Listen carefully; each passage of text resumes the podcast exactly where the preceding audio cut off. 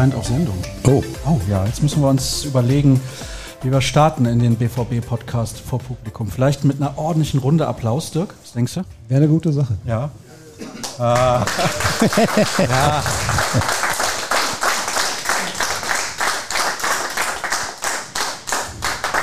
Hat gedauert, ne? Hast gemerkt? Das wird noch später besser werden. Noch besser als gerade. Ja, Und noch spontaner? Ja. Nur noch 90 Minuten bis zur Pizza. Okay. Das ist das Motto der heutigen Sendung. Erstmal schön, dass ihr alle da seid. Ich begrüße einen Kollegen, der bekannt ist aus Funk und Fernsehen, der schon in ganz Europa unterwegs war. Bin froh, dass er heute hier ist. Dirk Krampe! ja genau.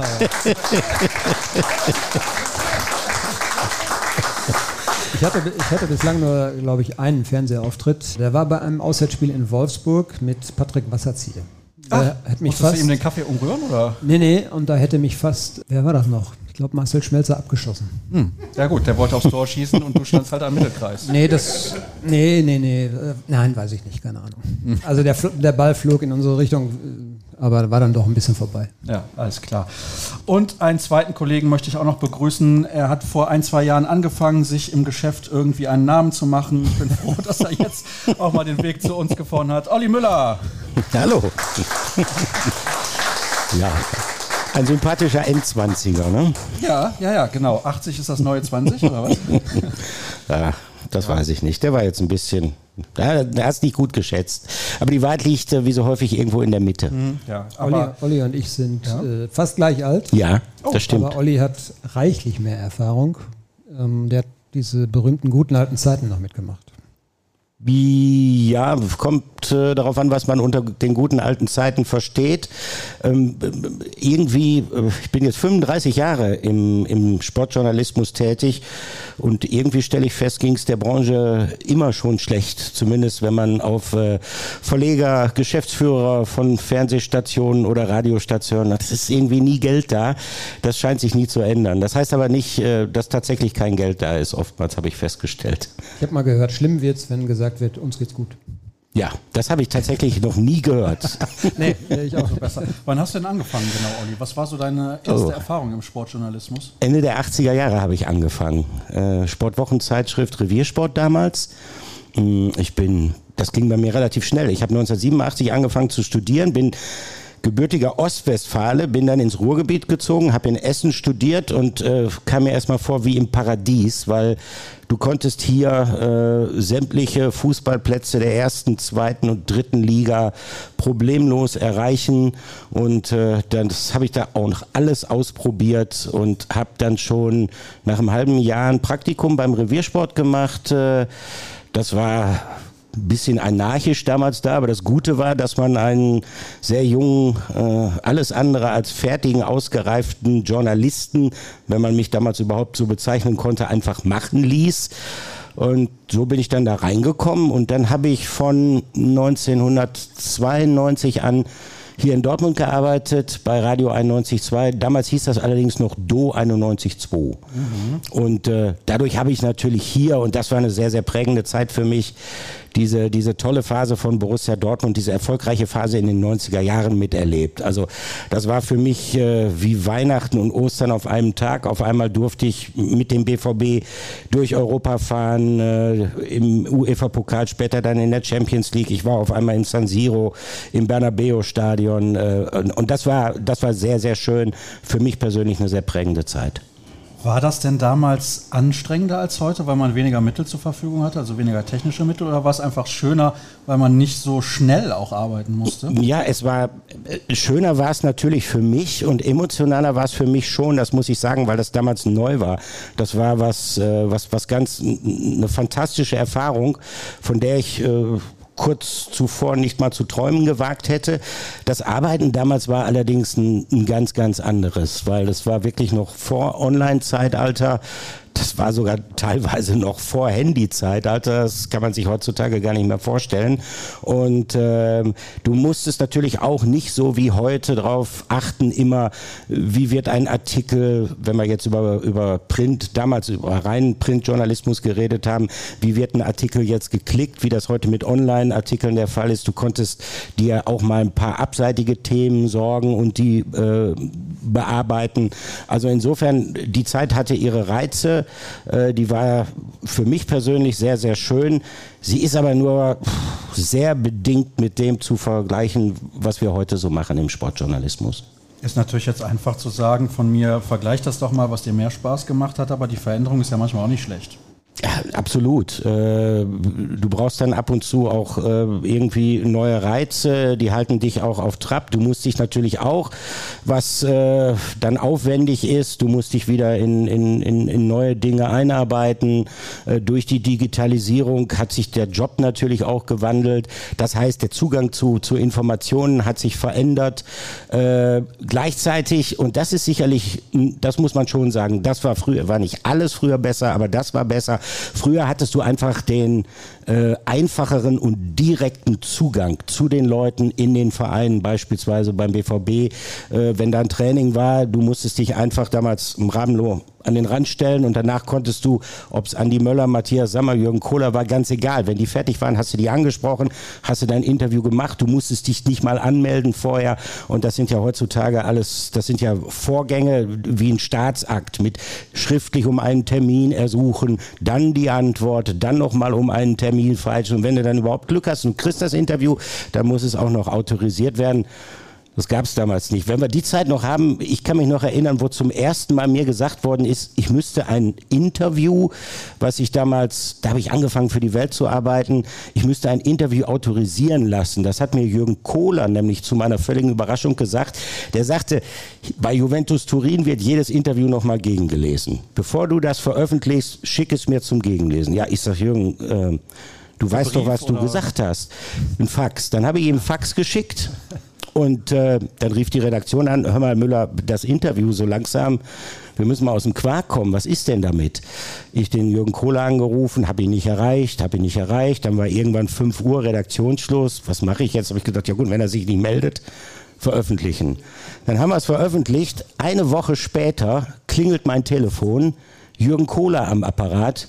Hör mal, Olli, ich habe das Interview mal gegengelesen, das ist im Großen und Ganzen ganz gut. Wir müssen folgende Sachen ändern. Erste Antwort, ich sage, hör mal, das Ding ist vor einer Woche erschienen. Ach so, ja dann ist auch egal. Das war das erste Mal, dass ich ein Interview autorisieren lassen musste. Ja, herrliche Geschichten, oder? Ja. Wollen wir nicht also, die Sendung nur über ja. Äh, alte Geschichten machen? Ich weiß nicht, wir können ja abstimmen. Wollt ihr mehr alte Geschichten von Olli Müller hören? ihr seid ja das Publikum, ihr entscheidet. Ne? Ich weiß nicht, ich glaube, teilweise ist es interessanter, als über die neue Saison zu sprechen. Ja, das weiß ich nicht unbedingt. Aber es, es ist schon lustig. Äh, mein Gott, wenn man so lange dabei ist, dann, der Dirk weiß es ja auch, dann äh, sammelt man schon so ein paar Anekdoten an. Ja, das, ich fand, das waren ja immer die schönsten Abende, wenn Europapokalreisen sind. Dann haben wir natürlich als Journalisten abends auch häufig zusammengesessen. Ähm Ach, das waren die schönsten Abende, ja klar. Das waren sehr schöne Abende. logisch. Es war immer schön, ja, dass, die An, dass die Anstoßzeit am nächsten Tag immer weiter nach hinten gewandert ist. Das war ganz gut. Und ähm, ja, also diese diese alten Geschichten, ob Olli die erzählt oder auch die anderen älteren Kollegen, die lange dabei waren, das war schon immer schön. Und ich habe so ein bisschen das Gefühl, das wird heute weniger, weil man, wie du es schon sagst, ne, man hat nicht mehr so den direkten Zugang ähm, zu Trainern oder Spielern. Das ist alles äh, sehr, sehr strukturiert und auch organisiert und das war früher alles lockerer und ich fand nicht, dass das schlechter war. Also ich habe es auch noch erlebt. Einer meiner ersten Termine war, fahr mal zum Training. Ähm, da ist ja dieser junge Subotic gekommen, äh, frag den nochmal. Und dann habe ich den gefragt und der kam auch. Ich gehe im Duschen und kam dann. Mhm. Und das war auch noch, das war 2008. Aber das hat sich seitdem ja auch schon wieder deutlich nochmal deutlich noch verändert. Ne? Und ähm, das war aber eine schöne Zeit. Und ähm, klar mussten wir damals die Interviews schon äh, zum Verein auch schicken. Und ähm, da ging es aber dann, es ging vornehmlich eigentlich immer so um, ähm, ja, wie hat er geantwortet? Manche Spieler antworten halt geschliffener, manche auch nicht. Das weiß man ja. Und na, da hat man dann so ein bisschen versucht, dann einen gemeinsamen Weg zu finden. Und ähm, Nee, das war schon schön. Also diese alte, dieser alte Trainingstrakt, wo man dann auch, die, da musste die Mannschaft eben auch an uns vorbei. Wir waren jeden Tag da und dann kamen die Spieler, dann hat man sich zwei überlegt, zwei Geschichten. Wenn der eine keine Lust hatte, dann hat man vielleicht beim zweiten Glück gehabt. Und so kam man immer schön zu Geschichten mit Stimmen, ne? Und das ist heute schon seltener. Hast du dich auch immer so gut vorbereitet wie Dirk? Dass du zwei Geschichten parat hattest? Ja, also äh, sagen wir mal so, ich, ich war immer auch äh, recht ehrgeizig unterwegs. Äh, ich glaube, das bin ich heute eigentlich auch immer noch. Ich arbeite relativ lange schon als freier Journalist da musst du das auch, überhaupt keine Frage. Ähm, und äh, ich glaube einfach, was in diesem Job sehr, sehr wichtig ist, nach wie vor, und das ist eine Konstante, das war damals so, das ist heute so, du musst halt gucken, dass du Kontakte pflegst. Du musst halt auch äh, mal zum Telefonhörer greifen und mit, äh, sei es mit Spielern oder mit Funktionären oder mit Trainern mal sprechen, versuchen, zumindest mit ihnen in Kontakt zu treten. Selbst wenn du jetzt nicht ein unmittelbares Anliegen hast, was du jetzt ganz konkret in eine Geschichte umsetzen willst, um, um einfach äh, ja, up, up to date zu bleiben und so. Ich glaube, das, das, äh, das ist wichtig und dass es nach wie vor etwas ist, was dich was dich emotional berührt. Also der Fußball muss dich emotional berühren. Und ich glaube, wenn, wenn das nicht mehr der Fall ist, dann wird es wirklich schwierig. Wenn du jetzt ganz abstrakt nur noch über etwas berichten musst, äh, was dir eigentlich am Arsch vorbeigeht, dann hättest du echt ein Problem. Und ähm, ich glaube nach wie vor, dass es bei mir immer noch so ist, auch wenn der Fußball sich natürlich durch, durch Kommerzialisierung und, und Professionalisierung in Anführungsstrichen, wobei ich mich immer frage, ist das immer ein Schritt zu einer Verbesserung tatsächlich qualitativ, äh, dass, dass der Fußball an sich mich trotzdem immer noch anfixt. Wenn ich in, in ein volles Stadion gehe, sei es hier zu Hause, oder beim stimmungsvollen Europapokalspiel auswärts, äh, gerade in einem Stadion bin, wie in der vergangenen Saison zum Beispiel in Sevilla, wenn das komplette Stadion singt, äh, dann packt mich das nach wie vor. Und deshalb macht mir der Job auch nach wie vor Spaß. Du nix. Ja, so ist das. Also ich glaube, die Leidenschaft hat uns ja alle irgendwie dahin gebracht und ähm, der Fußball an sich hat sich ja, außer dass es temporeicher und athletischer ist, ja. an sich sonst nicht so verändert. Und ähm, ja, das ist schon auch ein Privileg, das habe ich immer gesagt. Ich glaube, ich habe jetzt 30, 35 Europapokalreisen auch gemacht. Du kommst an Orte, an die du vielleicht auch privat sonst nicht kommst. Du siehst Stadien, du siehst Stimmung, also Stimmung in Istanbul oder in Griechenland im Stadion, das ist natürlich auch eine ganz andere Geschichte, auch wenn es in Dortmund ja auch sehr laut ist und sehr ja, anfeuernd für die eigene Mannschaft, aber die haben natürlich so eine ganz andere Art von Stimmung zu machen auch. Ne? Und das ist schon beeindruckend, das macht Spaß und der Fußball an sich wird ja eigentlich besser, muss man ja ganz klar sagen. Also du hast zwar heute auch Spiele, wo, ähm, wo du denkst, na gut, heute ist dann Arbeit und nicht so sehr Vergnügen, aber ähm, der Fußball an sich ist ja durch die Dynamik und durch die Athletik der Spieler nochmal wirklich eine Klasse besser als früher und kann man immer noch gut gucken und mir macht Spaß. Wir haben eine Rubrik, die heißt Vorgeplänkel, in der sich die hm. Geister scheiden. Okay. Ja, so, da werfen die Leute immer so ein paar Themen rein ja. und möchten dann auch ein bisschen was hören. Dirk ist manchmal Fan, manchmal nicht, kann man das so sagen? Hängt von den Themen ab, ja. Mhm, verstehe schon. Und wie ausgeprägt du das dann hinzie äh, in die Länge ziehst. Was heißt denn in die Länge ziehen? Ich frage mich dann immer, die Leute wollen ja was über den BVB wissen. Ja, wir haben immer locker 60, 75 Minuten BVB, ist das nicht genug? In der Dortmund-Woche. Ja. Wie viele Minuten habt ihr da? 30? Nee, mehr. Also äh, sagen wir mal so, wir schaffen es eigentlich nie unter 50 Minuten zu bleiben. Wir sind häufig Stunde, eine Stunde, zehn Minuten. Ich glaube, in der vorletzten Folge hatten wir Rekord, da waren wir, glaube ich, anderthalb Stunden. Aber das ist schon. Ja, aber das ist schon grenzwertig, oder? Erzählt man mir ja, immer. Mal, die Aufmerksamkeitsspanne würde dann nachlassen. Nein, heißt das? Ich nicht. Ihr hört nee. immer alle durch, oder? Ja. mir wird noch was angezeigt. Die Technik hat irgendwie Probleme. Ist es zu laut hier im Raum eigentlich? Gib mir doch mal noch ein bisschen ein Zeichen. Nein. Aha. Geht's jetzt mit der Lautstärke? Sehr gut, wunderbar. Also, Vorgeplänkel. Hier wird gefragt nach ganz einfachen Sachen. Mhm. Ja, wer wird Torschützenkönig? ich kann mir denken, warum die Frage jetzt aufgekommen ist. Ne? Hat in München so einen kleinen Transfer gegeben, ne? zuletzt. Ähm, boah, wer wird Torschützenkönig? Ähm, Warum nicht Sebastian Aller? Äh, wenn er verletzungsfrei durchkommt, hat eine tolle Entwicklung gemacht, äh, ist jemand, der für Edin Terzic so verdammt wichtig ist, dass wenn er nicht verletzt ist, äh, immer spielen wird. Also ich würde ihm das unter Umständen zutrauen. ja. Er hat einen kleinen Nachteil, er ist im Januar ja fünf Wochen weg. Stimmt, stimmt. Da Berechtigter. Sind dann, ich, da sind ja, dann, ja, ja. auch drei, vier Spiele, aber gut, dann muss Ja, er halt in den ja. anderen treffen. Ne? Mhm. Ja gut, ob man an Hurricane vorbeikommt, wird man dann sehen. Ich glaube, so ein, zwei Szenen aus dem Supercup, die der junge Tell dann eben noch nicht gemacht hat, da wäre er dann wahrscheinlich ein bisschen abgebrühter gewesen. Aber das ist natürlich dann ein Name, den man nennen muss. Ähm, wenn das nicht so sein sollte, dann haben die Bayern auch, glaube ich, ein Problem. Also ähm, ja, ich gehe, glaube ich, mal auf Hurricane. Der weiß, wo das Tor steht einfach. Erste Trainerentlassung, Thomas Tuchel, Dirk? Ja, könnte passieren, wenn, wenn Kane nicht trifft. trifft ne? Ja, ich, ich, das ist schon eine brisante Situation da in München. Äh, Auch die Aussagen, die er tätigt, das kannten wir ja auch aus Dortmund schon. Er nimmt da ja auch kein Blatt vom Mund. Und wenn er so sagt, ich weiß jetzt gar nicht, was ich machen soll und ich bin ratlos und äh, wir verlernen alles, was wir vier Wochen vorher besprochen haben, das gibt schon zu denken. Aber ähm, also ich persönlich hatte damit gerechnet, dass Tuchel die Mannschaft schneller oder der Mannschaft schneller seine Handschrift vermitteln kann, weil das hat er in Dortmund innerhalb von wenigen Wochen damals geschafft. Das war Wahnsinn, ähm, wie schnell das ging und ähm, das wundert mich jetzt gerade so ein bisschen. Aber das ist dann auch nochmal eine andere Kategorie. Er hat mit, nur mit Superstars zu tun und er stößt ja auch einige vom Kopf. Da wird es also auch Fraktionen geben, die nicht gerade pro Tuchel sind. Schwierig, also schon ein bisschen Pulverfass, ne? Also Dirk ist eindeutig bei Mhm. Tuchel als erster Trainerentlassung und du? Ja, also äh, in der Tat, äh, der Name Tuchel ist derjenige, der einem ähm, sofort dann in den Sinn kommt. Das hängt einfach damit zusammen, weil er, äh, wir haben das ja alle verfolgt oder die meisten sicherlich verfolgt in diesem Interview, was er da nach dem Supercup-Spiel gegen Leipzig gegeben hat.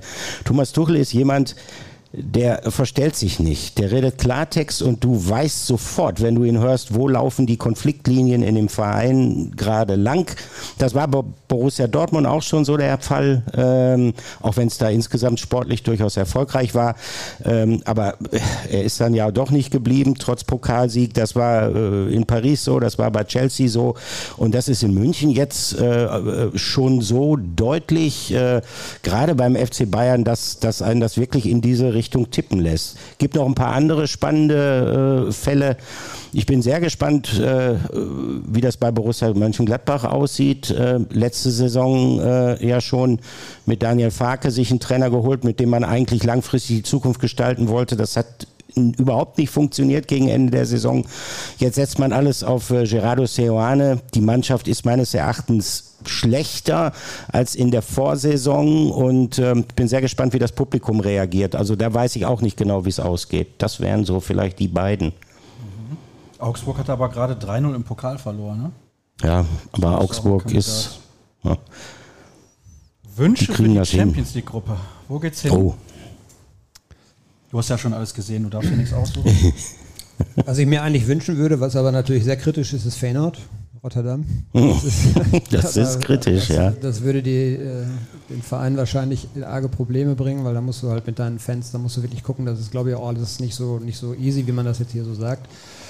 Ähm, ansonsten aus Top 1, ich bin immer Barcelona, fände ich immer schon, ich war einmal dort, ist schon herausragend gut. Manchester City würde ich jetzt nicht unbedingt nochmal wieder haben wollen. Die sind auch nicht schlechter geworden jetzt in dieser Saison. Und ähm, wenn es ums sportlich Lösbare geht, sind wir dann irgendwo wieder bei Benfica wahrscheinlich oder auch bei Rotterdam. Ja, Lissabon ist auch nicht schlecht, kann man mal hin. Ja, ja, Toll. in Lissabon waren wir auch schon ein paar Mal. Das Ja. ist äh, natürlich tolle Stadt ähm, und auch sportlich, glaube ich, schon lö- lösbar. Also aus Top 1 gibt es eben auch andere Kaliber. Ne? Neapel zum Beispiel wäre auch schön, ist aber, glaube ich, sportlich sehr schwer, auch wenn sie ihren besten Verteidiger verloren haben. Wen haben wir noch? Manchester City habe ich genannt. Ich möchte natürlich nach Rom, ist ja klar. ja. Sevilla ist möglich aus Top 1 noch. ja. In Top 3 steht noch nicht so viel fest. Ähm, Lens, glaube ich. Ähm, Roter Stern Belgrad. War ich noch nie. Das wäre ein das ist für Abenteuer. Fans bestimmt eine ganz sichere Nummer. Das wär- wär, das da wär war ich auch noch nie. Das wäre ein Abenteuer, ja, ne? Ja. Und Top 4 steht, glaube ich, so gut, so gut wie gar nichts fest. Also heute Abend wird, glaube ich, gespielt und nächste Woche und dann gibt es ja schon die Playoffs und dann ist Auslosung. Ja, da warten wir natürlich sehnsüchtig drauf. Dann wird hier noch ein bisschen allgemeiner gefragt, aber ich möchte mal zur nächsten Frage gehen fürs Vorgeplänkel. Kannst du noch mal die Geschichte erzählen mit Ruben Sosa und seinem Papagei? Ich kenne sie nicht. Kennt hier jemand die Geschichte? Ja, Hände hoch. Ja, Dirk kennt sie, nein? Ich kenne sie nicht. Ja, der- der- es war, es ist ja auch nicht ganz richtig. Es war kein Papagei, sondern es war ein Kanarienvogel, also etwas kleiner. Äh, Ruben Sosa kam ja, das boah, muss so 94, 94, 94 ja. 95, genau. Verletzungsprobleme bei Borussia Dortmund, musste was getan werden. Ruben Sosa spielte damals bei Inter Mailand, war nicht mehr Stammspieler und hatte, wie sich dann auch relativ schnell ausstellte, nachdem er nach Dortmund gekommen ist, massive Knieprobleme. Äh, hatte aber immer noch bestimmte Fähigkeiten. Unter anderem war er ein richtig, richtig guter Freistoßschütze und ähm, also tolle Ballbehandlung, super Techniker.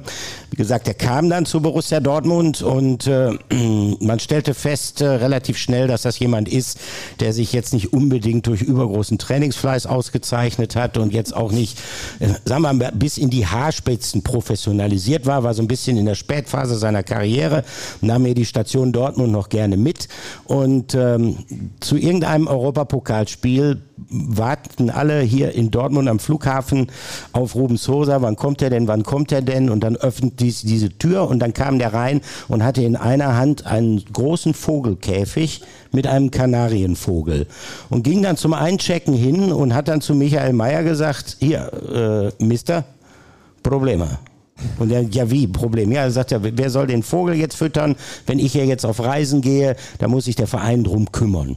Und da musste tatsächlich Astrid äh, Keppmann, die Sekretärin von Michael Mayer, die eigentlich mitfliegen sollte, diesen riesen Vogel mitnehmen und dann, wenn ich das richtig im Kopf habe, zu Hause bleiben, um diesen Kanarienvogel namens Pipo äh, dann zu versorgen, wegen Ruben Sosa. Dann, ich glaube, in Istanbul hat der BVB gespielt. Zum Rückflug erschien er dann übrigens mit einem Samurai-Schwert, was er sich da auf dem Bazar gekauft gekauft hatte.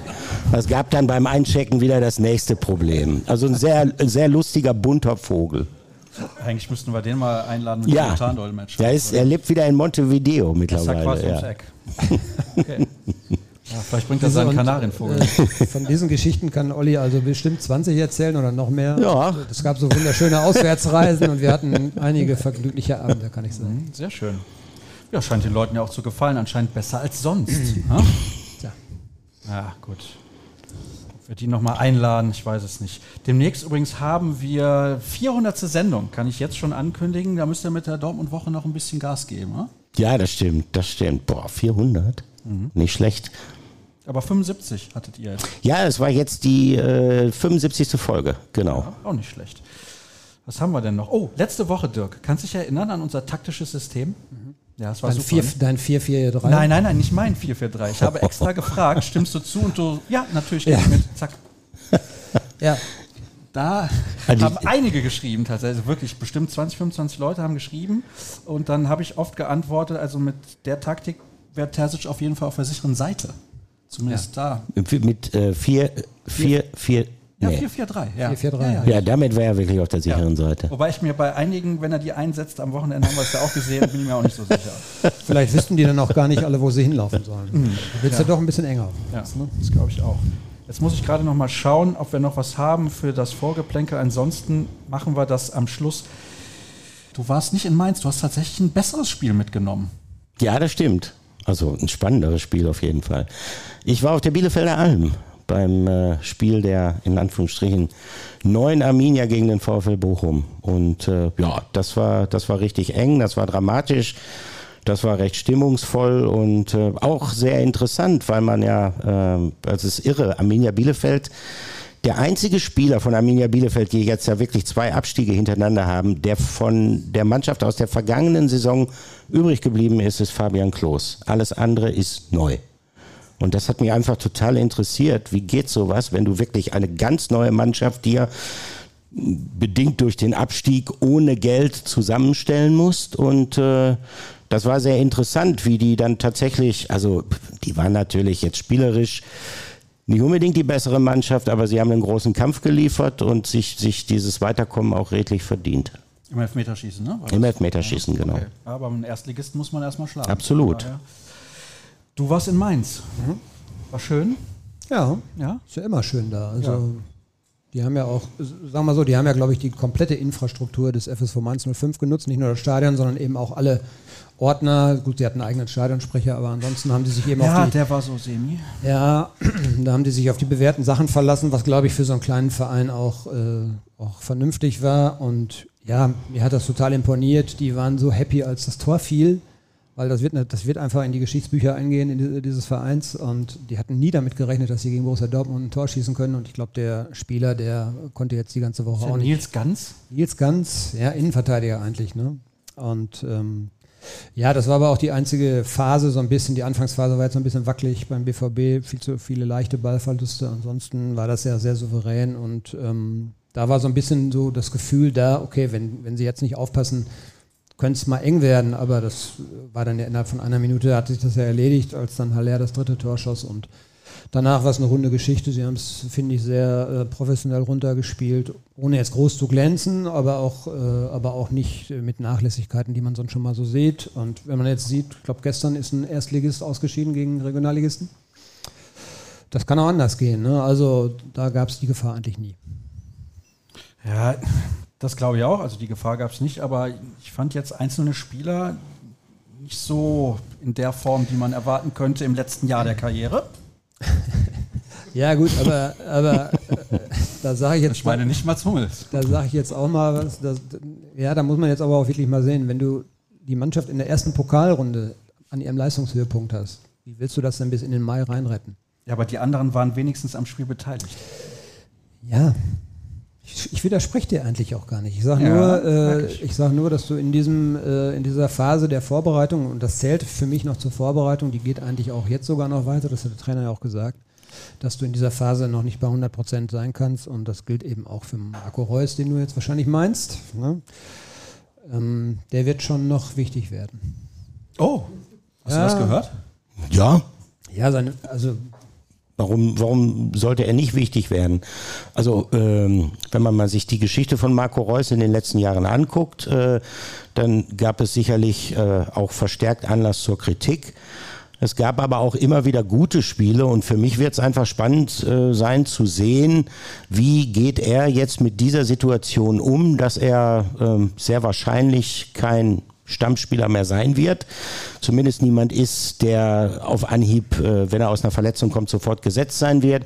Wenn er sich ein bisschen Zeit äh, nehmen kann, wenn er vielleicht mal wieder eine Verletzung kriegen sollte, was ja bei ihm leider Gottes häufiger der Fall ist, und sich mit der Regeneration etwas mehr Zeit lassen kann, sich nicht mehr so unter Druck setzt, äh, dann glaube ich immer noch, dass er bestimmte Fähigkeiten hat, die der Mannschaft sehr weiterhelfen können. Und ansonsten glaube ich, reden wir da jetzt gerade über einen Mannschaftsteil von Borussia Dortmund, wo es äh, eigentlich, finde ich, die geringsten Probleme gibt. Weil da ist natürlich, wir reden jetzt vom, vom Mittelfeld, Marco Reus, wenn er spielt, spielt er ja eigentlich nur noch so auf einer Acht. Ideale Position für mich, für ihn wäre die Zehn. Also auf den Flügelpositionen wird er nicht mehr zum Einsatz kommen. Das glaube ich einfach nicht mehr. Ist jetzt auch keiner fürs zentraldefensive Mittelfeld. Und gerade so für diesen, für diesen offensiven Bereich im Mittelfeld ist der BVB, finde ich, sehr, sehr gut aufgestellt, äh, sodass er für Edin Terzic immer eine Option ist, aber er ist nicht mehr auf Marco Reus angewiesen. Und wenn er entspannt mit der Situation umgeht, trotzdem professionell bleibt, dann glaube ich, äh, kann er eine gute Saison spielen. Wenn nicht als Stammspieler, dann auf jeden Fall als sinnvolle Ergänzung. Sie haben Champions League Spiele, da darf man seine Erfahrungen nicht vergessen. Das ist auch wichtig. Aber du siehst ihn eigentlich eher auf der 10. Ja, aber so spielt er ja nun mal nicht, äh, Edin Terzic. Äh, er spielt ja nicht mit der klassischen 10 und dann ist so eine, so eine Halbposition, so eine Achtposition für ihn eigentlich äh, auch gut. Äh, da gibt's dann verschiedene Kandidaten mit, mit Felix Metscher, mit ähm, mit Julian Brandt, äh, auch Sabitzer spielt ja so ein bisschen, ja, sagen wir mal, vielleicht etwas defensiver als die anderen beiden, aber auch in diesem Bereich. Äh, und mit diesen Leuten wird er halt in Konkurrenz treten müssen. Und das wird für mich sehr, für, für alle sicherlich sehr spannend sein zu sehen, wie er damit umgeht. Ja, das glaube ich auch. Das Interessante ist, in unserem taktischen Meisterplan mit dem 4-4-3 war auch da Marco Reus eigentlich gar kein Thema. Ja, das ist ja das, was Olli gerade sagte. Ne? Da ist also nicht nur einer, mit dem er wetteifert, da gibt es eben drei, vier sogar. Ne? Wenn mal irgendwann Rainer wieder fit ist, ja. das ist eigentlich, war ja mal sozusagen der Kronprinz, der ihn auch mal irgendwann beerben sollte. Und das ist auch ein klassischer zentraler Mittelfeldspieler offensiv, also eigentlich ein Zehner. Und wie gesagt, du hast Metscher, du hast Sabitzer, du hast Brandt. Emre Can. Ja gut, aber der, ja, der spielt ja, defensiv. aber der, trotzdem der defensiv, ja. Der geht ja auch gerne mal ein paar Meter nach vorne, so ist nicht. Ja gut, aber der spielt ja nicht den klassischen Achter oder Zehner, so, sondern der soll ja schon dann hinten den Laden ein bisschen zusammenhalten und ähm, Ja, das ist eine Umstellung für Reus. Aber es ist auch eine für Mats Hummels. Das war sie ja im vergangenen Jahr schon. Und äh, wie Hummels damit umgegangen ist, fand ich, das war sehr professionell. Er hat ja eigentlich eine sehr, sehr gute Hinrunde gespielt, bis auf die Aussetzer in der letzten Woche, als sie dann zweimal verloren haben innerhalb von drei Tagen. Und dann war er nach der Weltmeisterschaft eigentlich raus. Und ähm, da ist er doch schon sehr, sehr gut mit umgegangen. Und wenn Marco Reus das auch so hinbekommt, also er weiß nach wie vor, wo das Tor steht. Ich glaube, wie oft hat er das 1 zu 0 geschossen? Ich weiß es nicht. Und du hast 45 bis 50 Spiele, also du wirst auch Marco Reus brauchen. Das Interessante war, bei dem Spiel in Mainz hat man es gesehen, wenn Julian Brandt dann weiter vorne spielt und mehr auf Außen, das ist einfach nicht seine Position. Also nicht, dass er mhm. schlecht gespielt hätte, will ich jetzt gar nicht ja. sagen, aber das ist ja auch dann verschenkter Spieler, wenn man den nicht zentraler einsetzt. So würde ich es mal ausdrücken. Ja, ist, denke ich mal, auch äh, in den Überlegungen von Edin Terzic so, dass er Julian Brandt jetzt nicht unbedingt äh, auf einer offensiven Außenposition sieht, sondern auch eher in diesem etwas zentraleren Bereich, ist jetzt momentan der Personalsituation äh, geschuldet. Äh, gleichwohl, äh, Julian Brandt ist ein relativ schlauer Spieler. Also das ist jetzt natürlich keiner, der da Sprints bis zur Grundlinie durchzieht und dann scharf nach innen liegt. Das ist jetzt nicht so sein Ding. Aber er ist natürlich auch jemand, äh, der den Ball dann gut behaupten kann, der gut ablegen kann, der dann auch Doppelpässe spielen kann. Also insofern ähm, als eine Notlösung auf diesen, auf dieser offensiven Außenposition äh, ist es für mich eine gute Notlösung, aber auf Sicht äh, spielt der Julian Brandt natürlich zentraler und äh, auf Sicht kommt dann äh, hoffentlich möglichst schnell äh, äh, noch ein bisschen mehr Variantenreichtum, ein paar mehr personelle Alternativen als derzeit aufgrund der Verletzung für diese Flügelposition, weil ich glaube, das ist echt das A und O des Spiels von Borussia Dortmund. Diese gute Rückrunde äh, der vergangenen Saison, die ist auch deshalb zustande gekommen, weil du wirklich Dynamik auf diesen beiden offensiven Flügelpositionen hattest. Das braucht die Mannschaft und da kann man wirklich nur die Daumen drücken, dass äh, Terzic da möglichst schnell wieder möglichst mehr Alternativen hat. Ist aktuell ja noch ein bisschen das Problem. Drei der vier schnellen Außenspieler sind verletzt. Können wir gleich auch noch drüber sprechen. Da wird bestimmt noch die eine oder andere Frage reinkommen. Gibt es noch was zu sagen zum Wochenende in Mainz? Ja, das hat Terzic ja auch bemängelt und das, was Olli sagte, ist genau richtig. Warum spielt Brand außen? Weil, er, äh, weil eben drei andere verletzt sind. Und ist er ein Außenspieler? Nein. Vom Naturell her zog es ihn eigentlich immer in die Mitte. Das war früher schon so und das bei Rainer auch nicht anders gewesen. Deshalb ist er auch kein Außenspieler. Und du brauchst aber im modernen Fußball schnelle Außenspieler, die ins 1 gegen 1 gehen wollen und dann sich auch durchsetzen. Ich glaube, die ersten drei Tore sind alle über den Flügel gefallen. Das ist ja auch der Beleg dafür. Terzic hat also permanent auch immer gezeigt, hier breit machen, ne, macht das Spiel breit. Er hat auch hinterher gesagt, du musst nicht immer mit dem Kopf durch die Wand, du musst auch mal hinten rumspielen, du musst sie müde spielen. Und das ist so, äh, das ist so das, der Punkt gewesen, was, was in Mainz eben gerade in der Anfangsphase nicht so gut funktioniert hat. Und ähm, solange Brandt dann außen spielen muss, wird es immer ein bisschen berechenbarer, weil man weiß, er zieht halt gerne in die Mitte, weil er geht nicht außen an der Linie lang ins 1 gegen 1. Das macht er nicht, weil er ja. sich da nicht durchsetzen kann. Und ähm, das ist ein Stück Unberechenbarkeit, die dann verloren geht, wenn eben so Leute wie Adeyemi bei Gittens, äh, wenn die ja ausfallen, weil sie verletzt sind. Eine Sache noch zu einem Spieler. Kurz mal Hände hoch. Wer von euch hat das Pokalspiel in Mainz gesehen? Entweder im Stadion oder am Fernseher? Hände hoch. Ah, doch, erstaunlich wenig. Was ja. ist denn da los? Auch gesagt, ja, das ist es. Sind das äh, BVB-Fans? Sky-Abo nicht teurer geworden? Ich weiß ja, es nicht. Weiß nicht. ähm, okay, wer von denen, die es gesehen haben, fanden denn Benzibainis Leistung durchaus ansprechend? Hm. Ja, okay, das ist ungefähr das gleiche wie vorher, würde ich sagen. Und ich war, ich war positiv überrascht, muss ich sagen. Ich nicht. Ich nicht. Ich habe ehrlich gesagt, als er in Gladbach spielte, schon häufiger gesagt, boah, hat er eine Dynamik, das ist gut. Du hattest aber auch vorher gesagt, Nico Schulz hat ja in Hoffenheim Dynamik. Haben aber alle gesagt. Olli, ja, auch damals? Äh, also bei Nico Schulz muss es ja, äh, in, wenn er irgendwo Dynamik gehabt hatte, dann in Hoffenheim. Also sagen wir es mal so. Ja, ja.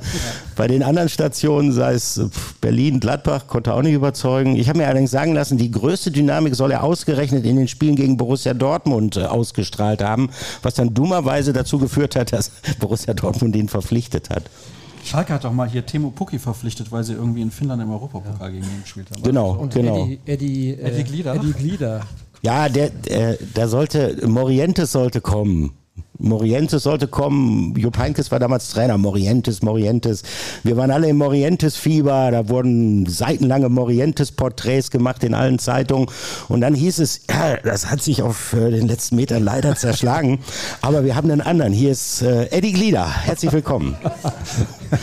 Na gut, dann haben wir uns auf die neue Situation eingestellt. Konntet ihr über den auch Porträts, Porträts schreiben? Ja, nicht ganz so lange. Nicht, nicht ganz so lange Berichte wurden dann gemacht. Aber wenigstens in der gleichen Sprache, die Interviews. Genau. Ja, siehst du, hat er auch Aber Nico Schulz, mal ehrlich, natürlich haben wir auch alle daneben gelegen, aber wer hat damals gesagt, das war ein schlechter Transfer? Der war relativ, damals relativ günstig. 25 Millionen? Ja. Ach, Schnapper. War Ja, Nation kann- Nationalspieler. Er war Nationalspieler. Der, der Kernpunkt war ja der, er ist eigentlich ein Dreierkettenspieler gewesen. Also Dreier-Fünfer-Kette. Und Dortmund spielte damals Viererkette. Ja, wo Ja. ist der Fehler? Ja, Da lag vielleicht dann der Fehler. Ne? ja. Einfach mal blind Das konnte, also man hat, man hat natürlich geglaubt, dass man ihn da hinkriegen kann, dass er, der hat auch funktioniert. Ähm, von vorne bis hinten eine verkorkste Geschichte. Das muss man so sagen. Das kann man so sagen. Und Ja. teuer, ne? Verkorkst war es übrigens auch in der Zeitungsente. Kennst du die Zeitungsente? Ist eine Kneipe in Mainz, ne? Ah, ja. Hast du mir gerade eben erzählt, sonst Ja. hätte ich es nicht gewusst. Ja.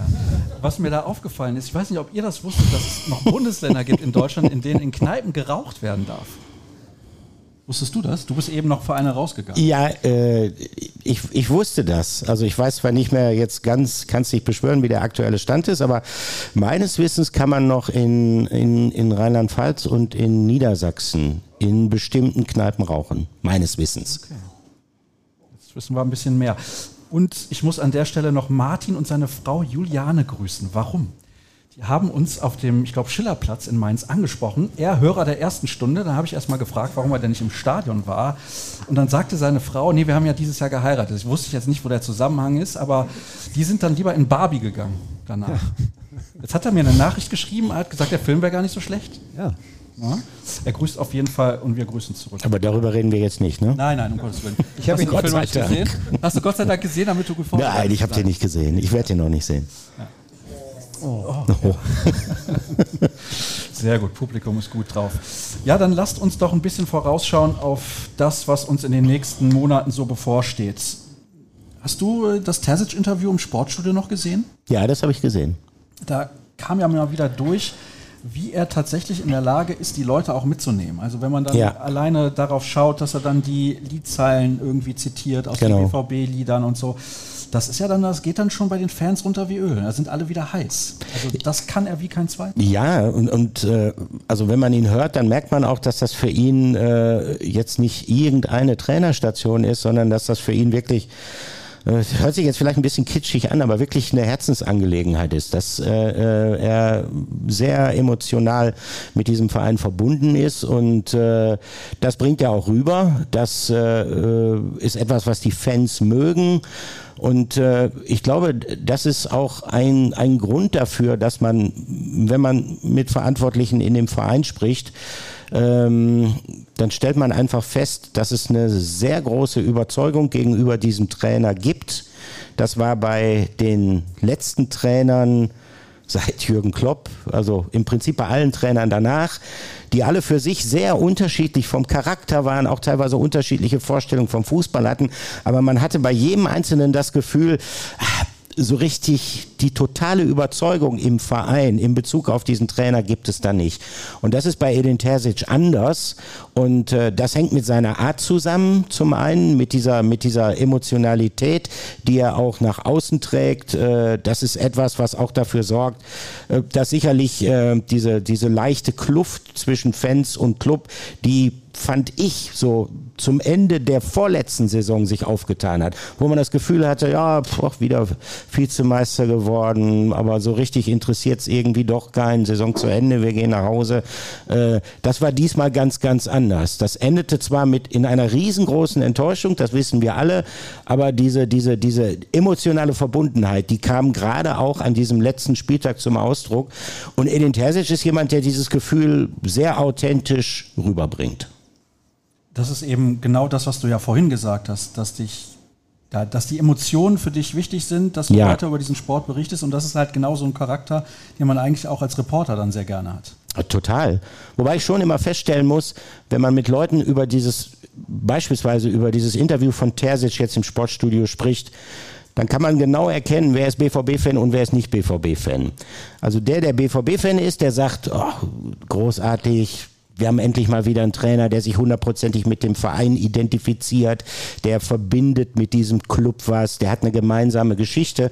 Und wer nicht BVB-Fan ist, der sagt so ein bisschen, oh, ist aber komisch irgendwie, der redet gar nicht wie ein Trainer, das ist, da fehlt auch so ein bisschen, da ist so eine Distanzlosigkeit, so. Äh, aber ich glaube, entscheidend für den BVB als Traditionsverein im Ruhrgebiet ist immer die Sichtweise der eigenen Fans auf diesen Verein. Trotz aller Internationalisierung, Vermarktung, entscheidend für Borussia Dortmund ist, mit welchem Gefühl gehen die eigenen Fans zu den Spielen. Und das sorgt letztendlich für die Stimmung rund um den Verein und das kann auch leistungstechnisch beflügeln. Das glaube ich nämlich auch. Also er hat die Leute ja wieder so mitgenommen, wenn jetzt am Samstag das erste Heimspiel gegen den ersten FC Köln ansteht, die Bude wird brennen. Ja, es war ja im vergangenen Jahr schon, das war ein genialer Schachzug äh, mit diesem Video. ähm, hatten, hatte keiner, glaube ich, mit gerechnet, würde wahrscheinlich auch kein anderer Trainer der Welt, außer vielleicht Jürgen Klopp, machen. Ja. Und also wer da nicht, wer da nicht Gänsehaut hatte, ne, der ist wirklich, glaube ich, abgestumpft. Und ähm, das war schon genial. Und diese Nummer jetzt am Samstag war ähnlich gelagert. Und es gab im Winter ja durchaus, wenn man mal so, ja gut, soziale Netzwerke muss man immer auch vorsichtig sein, aber es gab auch schon kritische Stimmen. Da war natürlich die Leistung auch nicht gut. Da war Platz sechs, ich glaube schon sechs Niederlagen oder fünf damals und äh, weit weg von dem, was man eigentlich haben wollte. Aufbruchstimmung drohte so ein bisschen wieder zu kippen und auch das hat er wieder eingefangen ähm, durch ein paar taktische Kniffe, aber eben auch dadurch, dass er einfach diese Authentizität wie kein anderer, glaube ich, darstellt. Also der, er lebt das einfach, ja. Und ich sage mal ein bisschen plakativ, der würde wahrscheinlich auch umsonst arbeiten für Borussia Dortmund.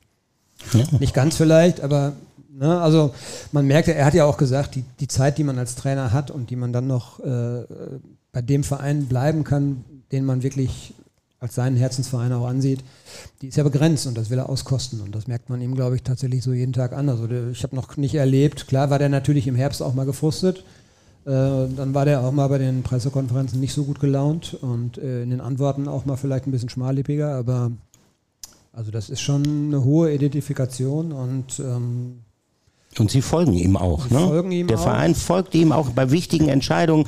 Dirk, wir haben das beide ja auch oft erlebt äh, beim Trainer Thomas Tuchel oder auch bei Lucien Favre. Da wurden dann Transfers getätigt, die jetzt vielleicht Aki Watzke und Michael Zorg gerne getätigt hatten, von denen der Trainer nicht unbedingt überzeugt war. Damals die Rückholaktion Mario Götze. Tuchel wollte ihn nicht. Äh, oder später bei Lucien Favre, als dann auf einmal ein Emre Can verpflichtet wurde. Das war jetzt auch nicht der Wunschspieler des Trainers. So, und jetzt gab es im Sommer ja diese Diskussion um, um Edson Alvarez von Ajax Amsterdam. Und äh, da hat Edin Terzic intern dann wohl ziemlich klargestellt. Also mein Mann ist Emre Can und äh, dann sagt der Verein, okay, du bist der Trainer und äh, wenn du sagst, äh, du setzt auf dieser Position einen anderen, dann können wir uns das Geld aussparen dafür und dann machen die das halt so. Und das finde ich ist ein bemerkenswerter Unterschied zu, den, äh, zu dem Umgang mit den Trainern zwischen Jürgen Klopp und Edin Terzic. Ist aber vielleicht auch das, was der BVB gebraucht hat. Klar. Ja, der brauchte auf jeden Fall nach dieser langen, es gab ja eigentlich immer eine lange Suche, es gab auch eine viel zu lange, ähm, viel zu langes Festhalten erinnerungsmäßig immer an Jürgen Klopp, dass man einfach auch praktisch den Nachfolger gesucht hat und hat, man hat ihn irgendwie nie gefunden. Und ähm, dann hat man jetzt im Verein einen Trainer gehabt, der das Potenzial hatte. Man hat ja durchaus sehr früh schon gesehen, dass Edin Terzic in der Lage ist.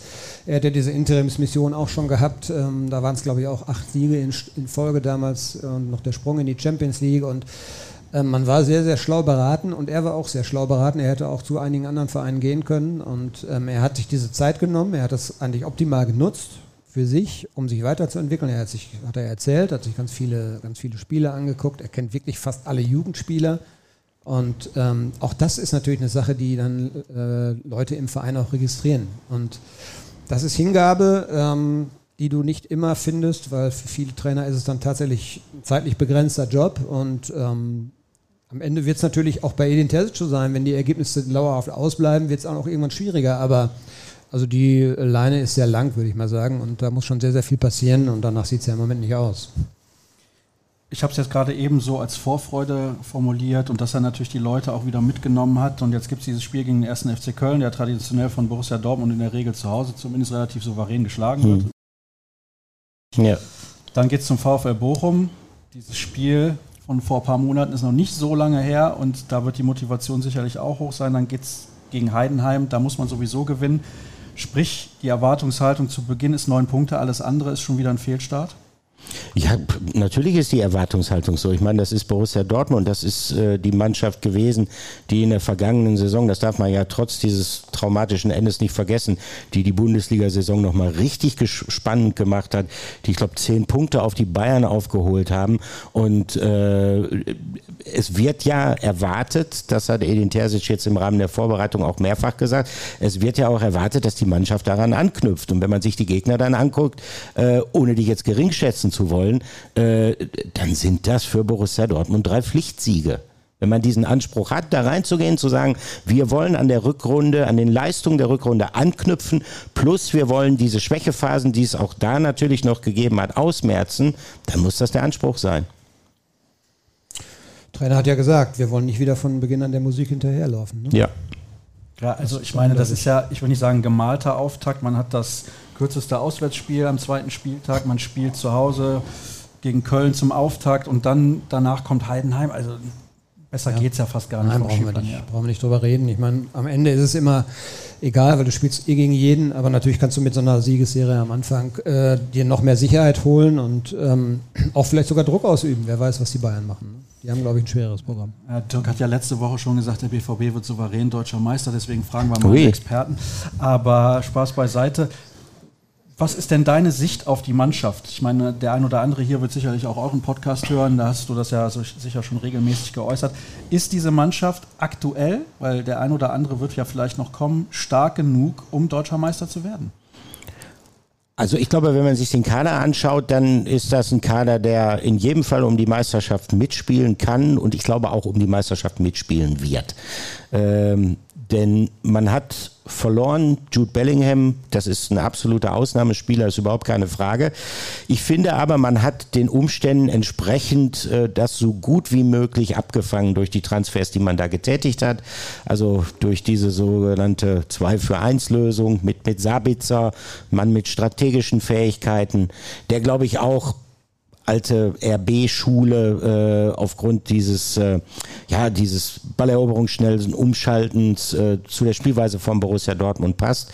Ich halte sehr, sehr viel von Felix Metscher, fußballerisch gesehen. Also wohlgemerkt, das andere Thema wollen wir jetzt nicht nochmal aufmachen. Ähm, aber fußballerisch halte ich ihn für einen richtig, richtig guten Spieler, äh, der, ähm, ich fand, sehr beeindruckende Leistung, da es ja reingekommen ist in der Halbzeitpause gegen Ajax Amsterdam hier bei diesem Härtetest, wo er äh, wirklich so mit so ganz raumgreifenden Schritten da das Mittelfeld überbrückt hat, wo man gesehen hat, der, der, der kann strategisch denken, der Junge, der steht oft richtig, der traut sich was, äh, schießt oft auch aus der zweiten Reihe, hat mir so ein bisschen gefehlt beim BVB in der vergangenen Saison. Also insofern, wir haben einen Aller, der verletzungsfrei durch die Vorbereitung gegangen ist, gibt ein paar personelle Probleme, Innenverteidigung vielleicht ein bisschen dünn, äh, aber da passiert ja möglicherweise noch was. Also ich halte diese Mannschaft nicht für schlechter als in der vergangenen Saison. Mhm, das ist eine klare Aussage. Du siehst das, glaube ich, einen Tacken anders. Ja, ich glaube schon, dass sie ein bisschen, bisschen schlechter momentan noch ist. Äh, Olli hat es angesprochen, Innenverteidigung ist ein großes Thema jetzt. Zwar hat der junge Kulibali ja nicht viel gespielt, aber man muss ja auch schon ein bisschen strategisch gucken, was ist im kommenden Jahr, wenn dann vielleicht ein Mats Hummels auch seine Karriere beendet, dann brauchst du ja eigentlich einen gestandenen Innenverteidiger und wenn es sich jetzt so realisieren lässt mit Bella Kotschap, ich weiß nicht, also ich glaube auch, der muss natürlich gucken, weil er möchte auch zur Europameisterschaft. Äh, ob er dann nicht mehr Spielanteile für sich braucht, das weiß ich nicht, das muss er entscheiden. Ähm, das wäre aber schon mal so eine strategische Lösung und über eine Laie dann erst recht, weil dann hat man ein Jahr Zeit zu gucken, kann er dieses Niveau? Das ist ja auch nur eine Geschichte. Er hat in Bochum gespielt, dann hat er jetzt in, der, in England gespielt, ist abgestiegen. Und kann er das Niveau von Borussia Dortmund? Ist er dann der Richtige? Das muss man sehen und über eine Laie hätte man diese Option. Wo auf jeden Fall es zu dünn ist, ähm, ist außen. Außenbahn defensiv. Ähm, man hat auf der linken Seite eigentlich nur, äh, nur ähm, Benzebaini. Man hat auf der rechten Seite Wolf und Ryerson und dahinter kommt Meunier, der den Verein verlachen möchte, der aber auch noch verletzt ist. Morey, ehrlicherweise kann man nicht mit planen. Der ist jetzt wieder beim Training, aber der ist zwei Jahre raus. Ähm, da ist man also nur auf dem Papier einigermaßen gut aufgestellt. Von daher Außenbahn defensiv, finde ich, ist noch eine Lücke da. Man hat ja auch, äh, glaube ich, durchaus äh, das Bestreben, ob man da noch jemanden findet. Ähm, das wird sich aber wahrscheinlich auch dann nur realisieren lassen, wenn Meunier gehen sollte. Und das ist natürlich jetzt wieder so ein bisschen die Frage, er ist verletzt, er wird auch über den, die Transferperiode hinaus verletzt bleiben. Das ist eine ziemlich schwere Verletzung. Kauft ihn dann niemand. Ne? Und das sind so die beiden Positionen, wo du ähm, tatsächlich auffällig Probleme gerade hast. Und ähm, dann habe ich eben über, über den Afrika Cup gesprochen. Benzibaini ist übrigens auch weg, dann im Januar dann. Ähm, ich finde, dass sie natürlich hinter Haller ähm, eigentlich noch einen brauchen und sie suchen auch nicht umsonst so eine Art Hybridspieler, der auch vielleicht außen spielen kann, weil wir haben zwar diese zwei Pärchen auf jeder Außenbahn, aber da sind dann zwei unter 18-Jährige oder zwei 18-Jährige, ein 18-Jähriger, ein 16-Jähriger. Und man hat eben auch ein bisschen Verletzungsprobleme aus der Vergangenheit schon. Das kann auch schnell dann dazu führen, so wie in Mainz, dass dann äh, da eine Notlösung her muss. Und deshalb sucht man, glaube ich, nicht einen statischen, reinen Wandspieler, einen reinen Mittelstürmer, der Kopfball stark ist. Am besten kann er das, aber auch vielleicht noch irgendwie auf einer Halbposition spielen oder außen. Und ähm, die Suche ist aber, glaube ich, dann auch noch ein bisschen schwieriger wieder. Hängt das davon ab, deine Aussage? Ob die jetzt noch auf diesen Positionen, die Dirk auch gerade angesprochen hat, noch Lösungen finden? Weil ich glaube, Rechtsverteidigerposition wenn du Wolf und Reasson hast, das, das ist okay, aber dann fehlt natürlich links noch eine Alternative. Ja gut, äh, da gibt es ja auch die Möglichkeit, Reasson beispielsweise äh, aushilfsweise auf links spielen zu lassen. Also ich glaube schon, dass sie da äh, durchaus auch aus dem Kader heraus Möglichkeiten haben. Äh, klar, wenn man da äh, noch was machen würde, äh, dann würde es sicherlich auch nicht schaden. Voraussetzung, wie Dirk schon sagte, wäre, man würde Meunier noch transferiert bekommen.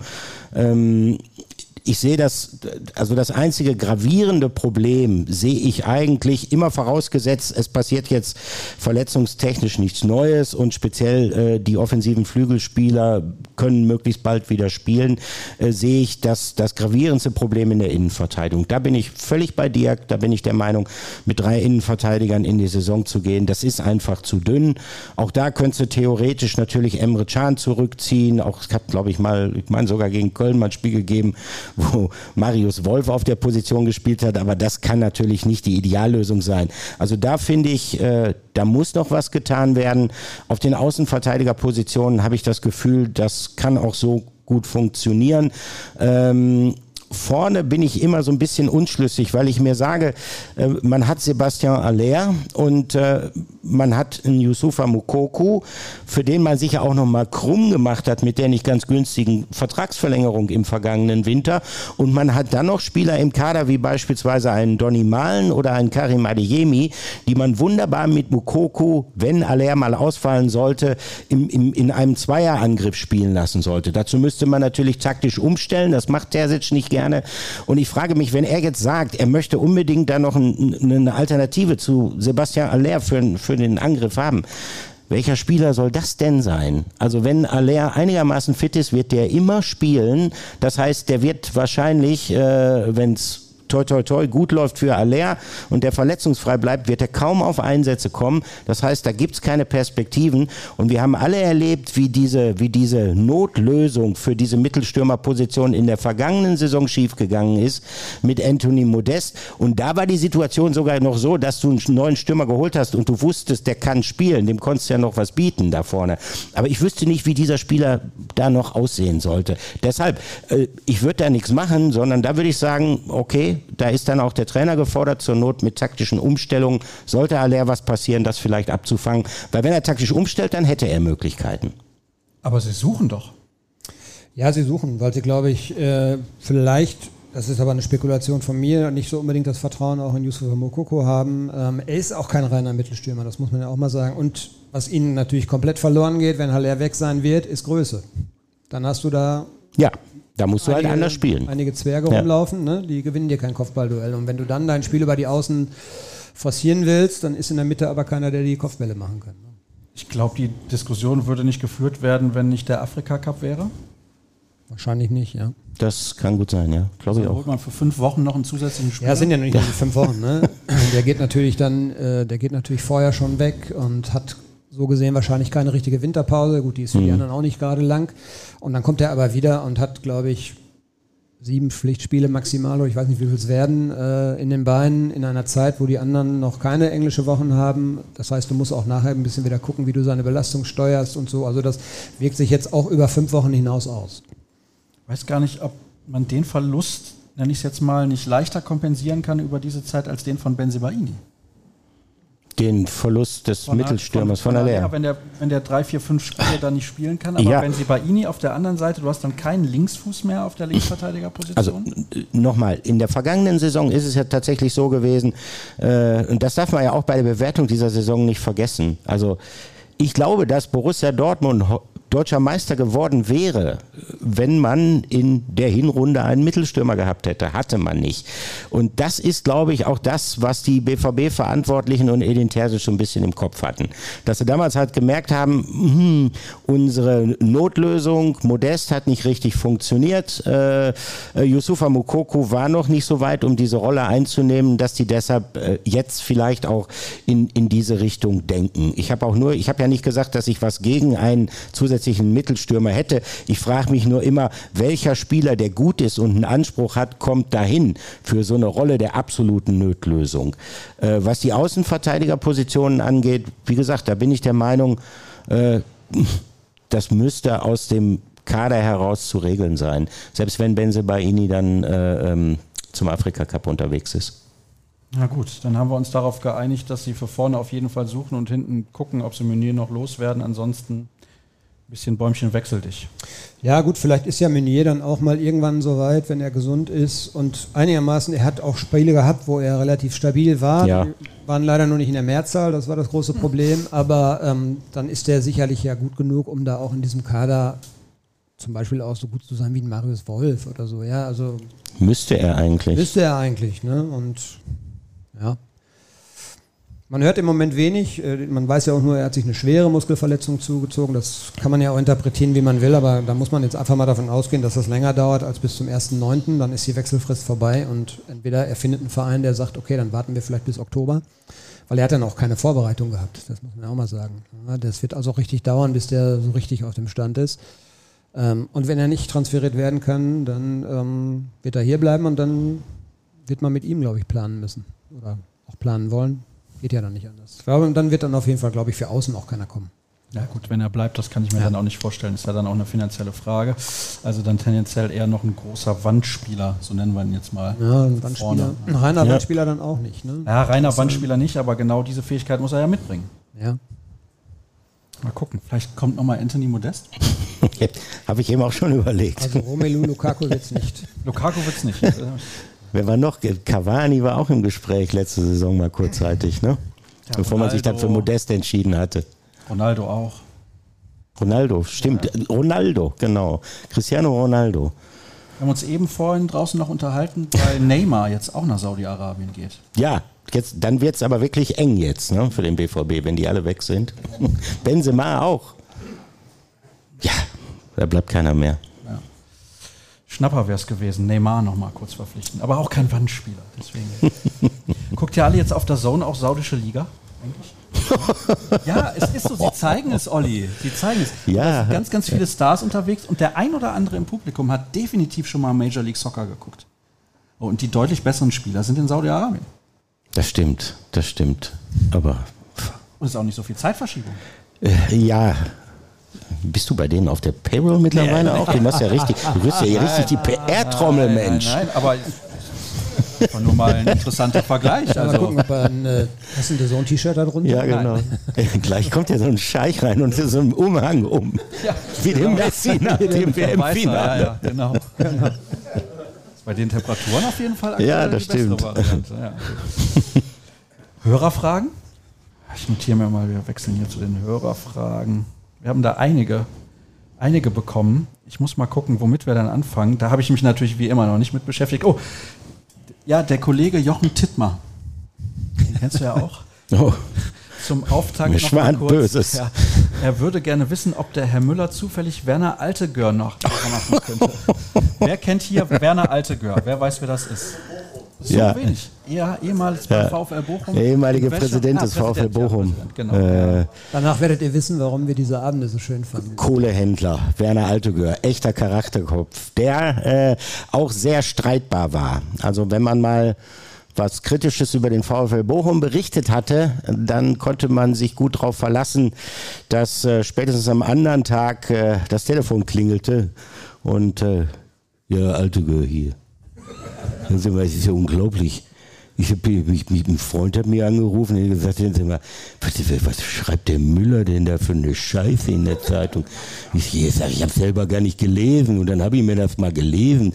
Und also so liefen dann die Gespräche ab und ah ja, Herr Altegör, das müssen Sie aber auch verstehen, äh, muss halt kritisch äh, berichten als Journalist, wir sind dazu verpflichtet. Ja, aber wenn Sie das mal täten, ich lese ja immer nur von Ihnen über Borussia Dortmund. Ich lese immer Borussia Dortmund, gucken Sie mal auf die Tabelle. Dann war mal eine Saison, wo der BVB schwach gestartet war und der VfL Bochum tatsächlich. Ja, wenn Sie, gehen Sie nach Leistung, berichten Sie beim VfL Bochum. Im Übrigen, Herr Müller, Borussia Dortmund. Die sind doch pleite. ja, ich sage, Herr Altegard, wenn Sie das jetzt, ja, was heißt, wenn ich das sage, das weiß jeder. War aber tatsächlich die Situation, die Finanzkrise von Borussia Dortmund. Also ganz so falsch war das nicht. Aber jedenfalls, Werner Haltiger, Gott hab ihn selig. Äh, ich habe viele, viele äh, Gespräche mit ihm äh, geführt, teilweise auch führen müssen. führen müssen, ja.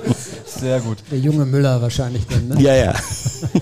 Hier, hier gibt es nochmal eine andere Geschichte, nach der gefragt wird. Moin aus Nordfriesland.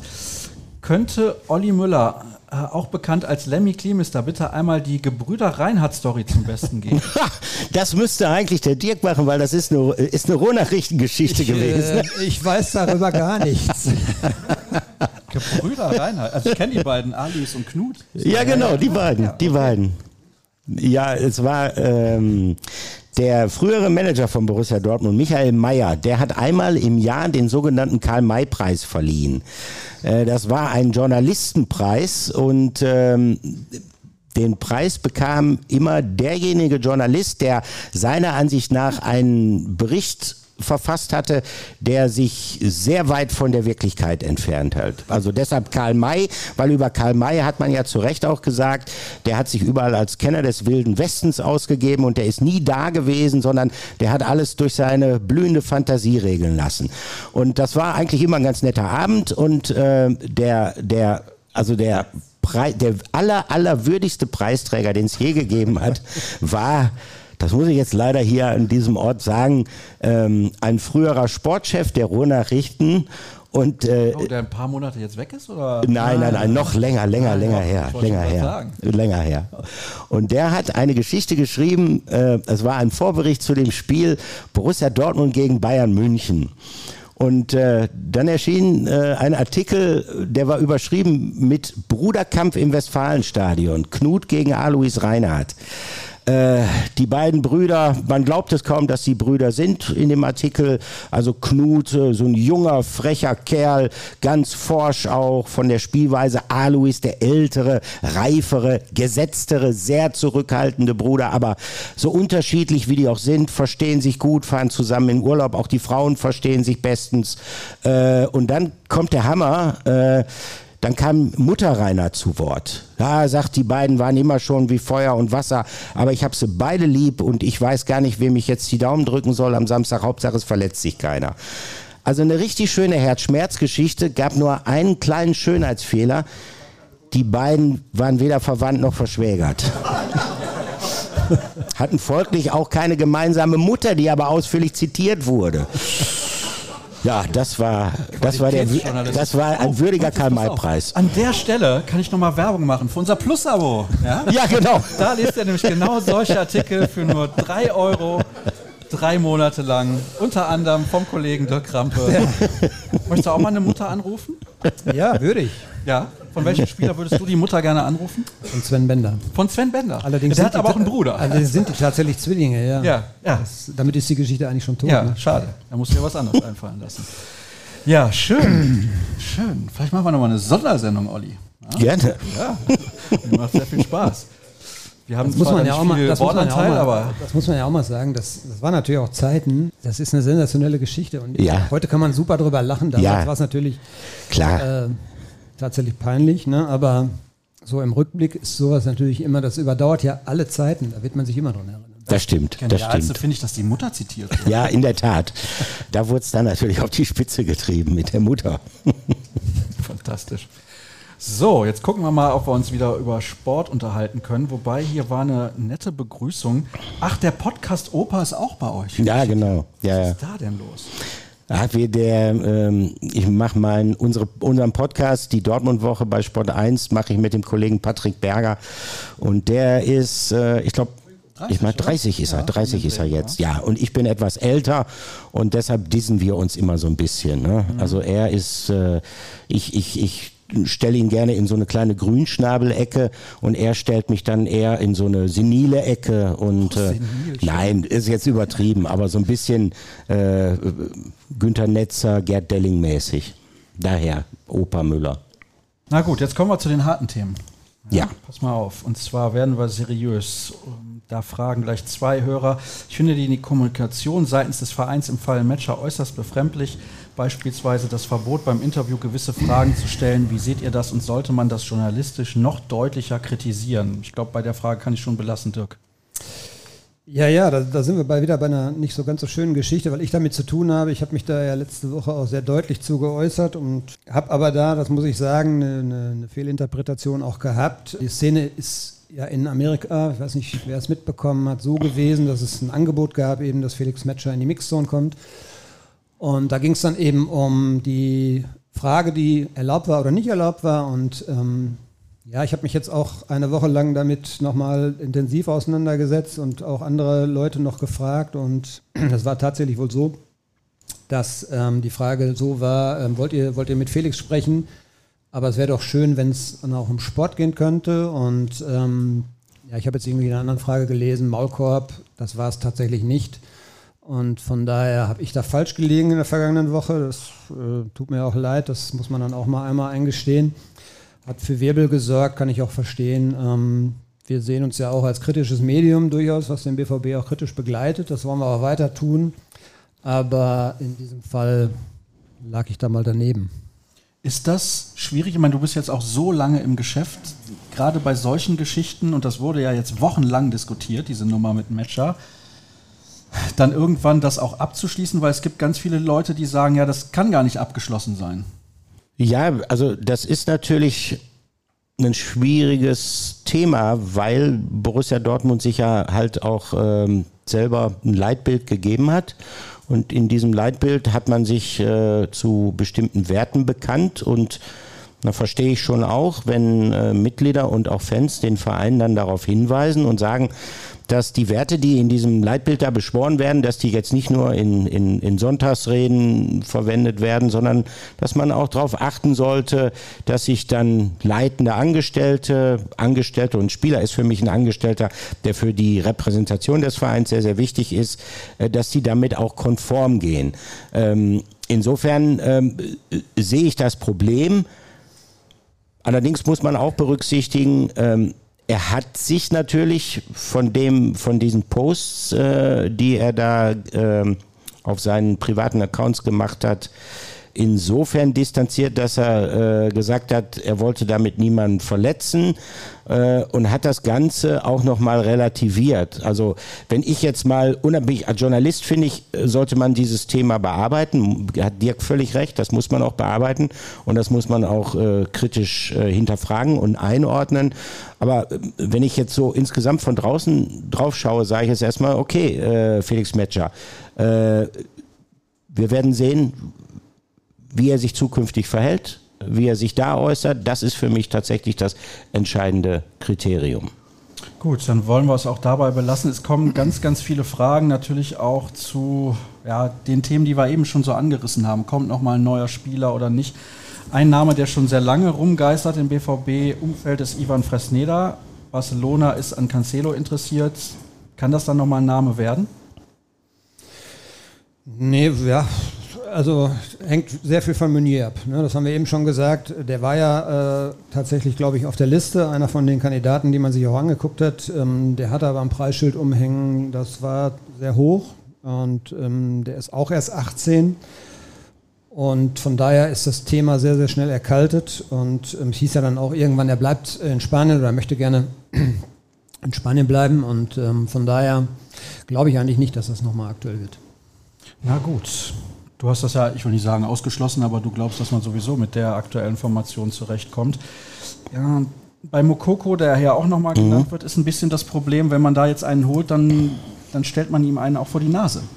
Klar, natürlich ist das das Problem. Ähm, andererseits ist es so, wenn du auf dem Niveau äh, als Fußballprofi unterwegs bist, dann musst du dich halt durchsetzen und äh, dann musst du halt im Training beweisen, dass du durch deine Entwicklung beweisen, dass du besser bist als der jeweilige Konkurrent.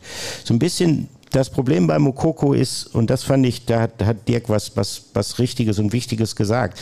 Er ist kein richtiger Neuner. Und äh, deshalb äh, ist, glaube ich, Edin Terzic in der sehr, sehr schwierigen Rolle, dass er da einen Spieler hat, den er einerseits ja auch aufgrund seiner früheren Geschichte, Edin Terzic, immer sehr gefördert hat und sehr wohlwollend begleitet hat. Gleichzeitig aber gerade für den Fußball, den er mit dem BVB spielen lassen will, dass er dafür für Yusufa Mokoko nicht so richtig Verwendung findet. Also ich könnte mir vorstellen, dass ähm, dieses Thema Yusufa Mokoko vielleicht doch ein Wechsel zum anderen Verein, dass das in der kommenden Saison äh, wieder aufkommen wird. Ja, man hat ja den Vertrag auch deshalb ver verlängert, das muss man auch, also nicht nur deshalb, aber man hat ihn natürlich auch verlängert, weil man da noch ein bisschen äh, genau. Hand am Steuer haben wollte. Das ist ja auch logisch. Der Spieler hat ja in der Jugend hier wirklich alles kaputt geschossen und er ist schon ein großes Talent und er wird mit ziemlicher Sicherheit ein guter Bundesligaspieler, noch besserer Bundesligaspieler werden. Die Frage ist, ob er es hier kann. Ob ja. das ist das, was Olli so sagte. Ja? Also sieht man ihn als Nummer 1 Stürmer? Im Moment nein. Und ähm, er wird auf Dauer natürlich auch nicht zufrieden sein als, äh, als jemand, der dann dauernd nur von der Bank kommen muss. Und das könnte tatsächlich im kommenden Sommer ein Thema werden und ja, eben eine Neuverpflichtung. Wir sind im Profigeschäft. Da gibt es, glaube ich, keine, der muss Leistung bringen und Ansonsten kriegt er einen vor die Nase gesetzt. Das also ist, er war jetzt letzte Saison nicht so schlecht, hat auch einige Tore geschossen. Ja, er war auch verletzt ja, und so. Ja, ja. Also er, er war, ist, also er ist ja auch ein guter Spieler. Also er hat relativ schnell, am Anfang fand ich, hat man schon noch sehr deutlich gesehen, dass äh, das körperliche Spielen ganz anderes ist als in der Jugend, dass er da auch lernen muss. Äh, ich habe immer dieses Hinteregger-Beispiel äh, so ganz präsent vor Augen. Wenn dann so ein richtig gestandener Bundesliga-Verteidiger äh, gegen ihn stand, dann hatte er Probleme. Aber das spricht eben auch für seine Klasse dass er das sehr, sehr schnell in sein Spiel integriert hat, dass er sich dann anders bewegt hat, dass er darauf reagiert hat, wie die Verteidiger auch gegen ihn spielen. Und es ist ein bisschen schade, das muss man wirklich sagen, weil die Entwicklung stockt jetzt so ein bisschen, sie geht zumindest mal seitwärts. Und das ist eigentlich ein guter Spieler. Und ähm, von daher könnte das tatsächlich ein Thema werden im kommenden Jahr. Und dann hat der BVB halt zumindest die Option, damit ähm, noch ein bisschen Ablöse auch einzustreichen, wenn es so kommen sollte. Und das war, glaube ich, auch ein Grund für die Verlängerung. Wie alt war der Junge jetzt nochmal? Yusufa Mokoko? Ja. Ach, muss ich mal gerade mal nachrechnen. Wie alt ist er jetzt? Ach, jetzt 18, so knapp, so knapp, 9, ne? knapp 19, also ne? offiziell oder? 18. Ja, er müsste im November 19. Genau. Ja, okay, die Disc, jetzt verstehe ich. Nein, nein, nein. nein. Ich so stand etwas auf der Leitung. So meine ich es nicht. Was ich da nicht verstehe, ist diese Ungeduld. Der ist noch keine 19 Jahre alt und er selbst anscheinend sowieso, aber auch viele andere denken, der müsste jetzt schon jede Saison 15 Bundesligatore schießen. Ja, okay, das kann man natürlich so sehen, äh, weil daran sind wir Medien auch nicht ganz unschuldig, weil wir natürlich begierig, jeder von uns diese Geschichte gemacht hat über diesen Wunderknaben, der da in der Jugend alles zusammenschießt und der so gut ist, dass er einen Jahrgang nach dem anderen überspringt. Ähm, wobei der Verein ja auch äh, selbst äh, insofern daran mitgewirkt hat, äh, weil äh, der Club ja auch immer betont hat, was für ein tolles, großes Talent man hier hat. Also sind jetzt auch nicht nur Medien, wir Medien an diesem Hype schuld. Und das glaube ich schon auch, dass das das für ihn ein Rucksack gewesen ist, als er dann zu den Profis gekommen ist und auf einmal festgestellt haben, oh, das ist aber jetzt ein ganz anderer Schritt als, keine Ahnung, von der äh, U15 in die U17, jetzt geht's wirklich in die Erwachsenenwelt, jetzt ist, wie Dirk es gesagt hat, hast du es auf einmal mit, mit ganz alten Schlachtrössern von Innenverteidigern zu tun, das tut auch weh, das ist nicht einfach. Du setzt dich gleichzeitig dann sicherlich auch sehr stark unter Druck und stellst dann fest, ja, aber ich bin noch sehr, sehr weit weg davon, äh, äh, das jetzt wirklich auch in der Bundesliga auf, auf den Rasen zu bringen. Trotzdem, andererseits ist es so, dass natürlich gerade viele junge Spieler beim BVB auch gezeigt haben, dass sie äh, schon in einem sehr jungen Alter sind, äh, sehr wohl in der Bundesliga mithalten zu können. Und äh, so langsam, so langsam ist für ihn natürlich jetzt auch Crunch-Time und so langsam äh, muss er jetzt tatsächlich zeigen, bin ich jetzt jemand für Borussia Dortmund oder bin ich es nicht? Das heißt nicht, wenn jetzt äh, tatsächlich die Entscheidung so getroffen werden sollte, okay, wir trennen uns vielleicht von ihm oder steht irgendwann zum Verkauf, dass er dann gescheitert ist, sondern dann würde er vielleicht einen, einen Verein finden, wo auch der Fußball besser zu, zu, zu seiner Art zu spielen passt. Also ich würde das jetzt nicht unbedingt negativ sehen. Ich glaube nur, dass es für ihn in der kommenden Saison leider wieder sehr schwer werden wird, regelmäßig zu spielen. Jetzt eine amüsante Frage. Welche Automarke wären die jungen Spieler, beziehungsweise, nee, die Jungs steht hier, genau. Hummels Toyota ist langsam, aber zuverlässig? Fand ich gut, muss ich vorlesen. Ja, das, das mag auch witzig sein. Ich, ich finde es ich finde es ein bisschen despektierlich auch, weil Mats Hummels hat äh, jahrzehntelang fast, so kann man es fast sagen, auf allerhöchstem Niveau gespielt. Tut er doch immer noch. Ja, und er war auch, er war auch schon vor zehn Jahren nicht der schnellste, aber er definiert eben sein Spiel auch anders, mit Auge zum Beispiel. Und ähm, mhm. ähm, da tut man ihm so ein bisschen Unrecht, dass er nicht so schnell ist wie ein, äh, wie ein Niklas Süle oder auch wie Emre Can. Ähm, das war aber auch vor fünf Jahren nicht anders. Also Hätte ich übrigens eben nicht dein Auto gesehen, als du gekommen wärst, hätte ich gedacht, du hast irgendwie so ein Cabrio mit historischem Kennzeichen. Das? Ja, wobei der, der braucht nicht mehr allzu lange. Dann mhm. größte der, dürfte der auch so ein H-Kennzeichen ja, kriegen. Sah auch ein bisschen so aus, ja. Baujahr 2002. Wie lange? 25 Jahre, oder? Ist das ja. richtig? 25 Jahre ja, bis zum H-Kennzeichen? 30 wird hier 30? 30, sagen, ja. Sagen die Leute. Hier wird jetzt wieder gefragt, ich komme mit meiner Frau zum Heidenheim-Spiel. Habt ihr Restaurantempfehlungen? Ich darf aber nicht sagen, ich war am Wochenende, am Wochenende war ich bei Olafs, bei Sorbas und im Wohnzimmer, aber ich darf es nicht sagen. Darfst nicht sagen? Alles klar. Darfst nicht sagen. Darfst leider nicht sagen. So, ich muss, ja, ich will nicht sagen, ein bisschen auf die Tube drücken, weil ist ja nicht mehr so lang bis zur Pizza, wo wir die bestellt haben. Die heute geliefert wird nicht. von, ja. ja. das weiß ich nicht. Ich habe es nicht gemacht, das hat der Kollege Martin gemacht. Aber schmeckt auf jeden Fall gut, so viel kann ich sagen. Wir haben sehr, sehr viele Fragen halt noch zum Thema, ähm, jetzt muss ich gerade mal schauen, äh, Transfers ja noch bekommen. Ähm, lustige Geschichten wird auch nochmal nachgefragt. Moin, bester und zweitbester Podcast der Welt, schreibt hier einer. Oh. Kannst du jetzt aussuchen. Ja. ja. Wie hoch schätzt ihr prozentual die Chance auf die Meisterschaft ein? Dirk? Wie war das in Prozentrechnung bei dir damals? Die war, das war ganz gut. Ich habe okay. Mathe, tatsächlich Mathe im Abitur gehabt, ähm, aber auch nur aus Ermangelung einer jedweden Ahnung in Sachen Naturwissenschaften. Ähm, ja, ich habe es eben in einem Saisonkommentar geschrieben. Ich glaube, dass Borussia Dortmund um die Meisterschaft mitspielen kann. Sie brauchen vor allem Konstanz. Diese Ausrutscher, die wir ja eben auch schon thematisiert haben. Die Hinrunde, das darf nicht passieren. Sie brauchen aber auch Mut. Sie müssen auch das Verkörpern auf dem Platz, das ist so für mich das A und O. Du hast etliche Spiele ja aus der Hand gegeben, die du dominiert hast, wo du in Überzahl ja teilweise sogar warst. Erinnert euch an Stuttgart. Das darf einfach dann nicht passieren. Und dann brauchst du natürlich auch noch so ein bisschen ein Gegenkommen der Bayern. Das muss man, glaube ich, auch schon sagen. Ähm, ja. Wir haben jetzt die deutlich schwächste Saison ihrer elf Meisterschaften in Folge gespielt. 71 Punkte, glaube ich, waren es. Sie waren vorher nie schlechter als 77. Und die Dortmunder waren in den ganzen elf Jahren nur einmal besser als 77. Also das ist schon eine hohe Hürde, die Bayern dann auch zu knacken. Da musst du natürlich auch noch nach hinten gucken. RB Leipzig hat einen großen Umbruch gehabt, aber was ich da am Samstag gesehen habe, war schon beeindruckend, ja. auch vom Tempo her. Ähm, Leverkusen weiß ich nicht, muss man. Also du wirst ja nur dann Meister, wenn du auf Strecke eben konstant bist und das ist das A und O. Und ja, in Prozentzahlen 50 Prozent vielleicht. Aber das ist nicht schlecht. Ja, Ja. Also ja, wenn du ja Bayern ein paar Prozent gibst und Leipzig, dann ist genau. das eigentlich schon eine solide Aussage. Ja, ich, ich finde, man hat eine reelle, reelle Chance, äh, weil die Mannschaft hat es immer wieder gezeigt, dass sie, das kann offensiv, hat sie sowieso kein Problem, weil ja auch viele sagen, da fehlen dann Scorerpunkte durch Bellingham und äh, durch Guerrero. Ähm, das wird Benzi Baini nicht liefern, das ist richtig. Das stimmt. Und ich weiß nicht, ob es äh, Matcher liefern wird oder Sabitzer, vielleicht im Verbund. Äh, aber es war immer so, dass Dortmund das kompensieren konnte, als Haaland gegangen ist, als Sancho gegangen ist, äh, als Lewandowski vor ein paar Jahren gegangen ist. Das haben sie immer irgendwie hinbekommen. Sie haben viele Tore geschossen. Sie müssen ein paar weniger kassieren, das ist ganz wichtig. Das waren auch in der vergangenen Saison zu viel. Und die Rückrunde ist so der Maßstab, das sagt der Trainer selber auch, weil da hat man zwar nur einmal verloren.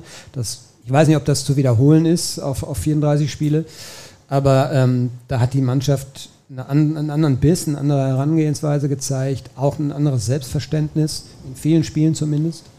Und das ist nötig. Und dann kannst du mitspielen. Ob es dann am Ende reicht, Sie hatten halt eben da die ganze Zeit Sebastian Aller, haben wir ja eben schon thematisiert. Ja, das, der, der hat, das ist ja der, der Punkt. Adiemi, Malen, Hinrunde. Ich glaube, Malen hat im Pokal getroffen in München, erste Runde, danach nichts mehr. Das Adiemi stimmt. auch nichts mehr. Also äh, Haller, dadurch, dass er da ist, macht eben auch die Nebenleute besser. Genau, der ja, hat ihn mitgezogen. Ist, das ist schon ein äh, entscheidendes Fund und das ist ja auch seine Stärke, wenn man manchmal denkt, ah, jetzt hat er wieder nur fünf Ballkontakte gehabt und ist eigentlich gar nicht aufgefallen. Das war bei Haaland übrigens auch manchmal der Fall.